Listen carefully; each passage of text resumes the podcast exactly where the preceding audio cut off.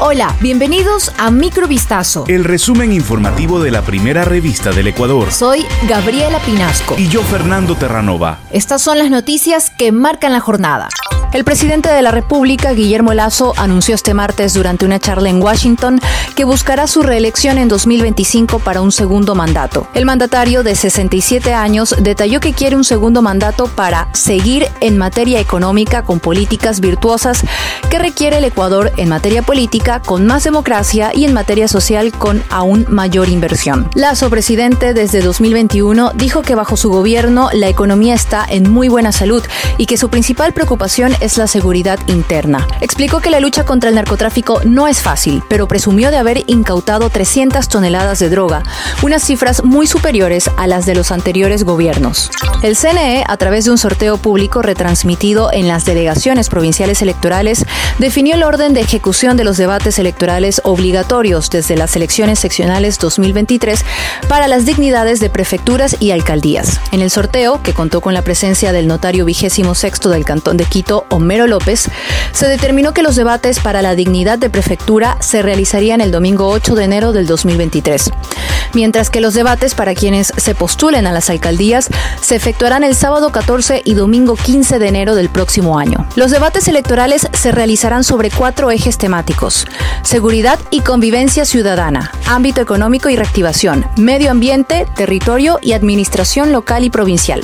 Cuatro personas habrían intentado sustraer ilícitamente mercadería de un local de electrodomésticos ubicado en un reconocido centro comercial del sur de Quito. Los artefactos estaban avaluados en aproximadamente 4.400 dólares y el plan de los sujetos era pagarlos utilizando una tarjeta de crédito y cédula robadas de una tercera persona, supuestamente suplantando su identidad. El pasado viernes 16 de diciembre, empleados del local de electrodomésticos alertaron a los guardias sobre presuntas irregularidades en la documentación que los supuestos clientes habrían empleado para intentar comprar la mercadería. Tras haber identificado que la cédula con la que una mujer identificada como Mayra M pretendía comprar no le pertenecía, la policía que atendió el llamado de auxilio aprendió a los cuatro procesados, quienes presuntamente conformarían una organización delictiva dedicada a perjudicar económicamente a locales comerciales bajo esta modalidad.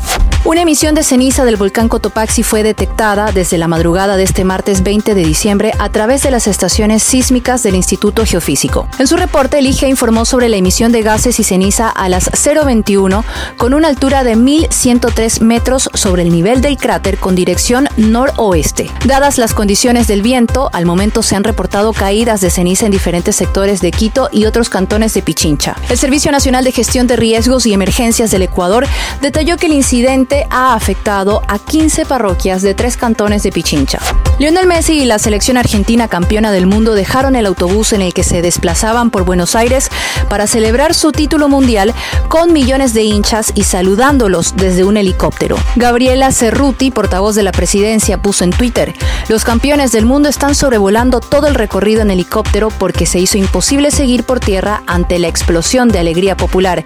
Sigamos celebrando en paz y mostrándoles nuestro amor y admiración. La caravana había partido poco antes del mediodía desde el predio de la Asociación de Fútbol Argentino en la periferia de Buenos Aires y se proponía llegar al centro en el obelisco, en la avenida 9 de Julio, lugar de celebración por excelencia. Pero al cabo de casi cinco horas de muy lento recorrido, los jugadores con la copa tuvieron que renunciar a ese objetivo y subir a los helicópteros con los que sobrevolaron la ciudad. Esto fue Microvistazo. El resumen informativo de la primera revista del Ecuador. Volvemos mañana con más. Sigan pendientes a vistazo.com y a nuestras redes sociales.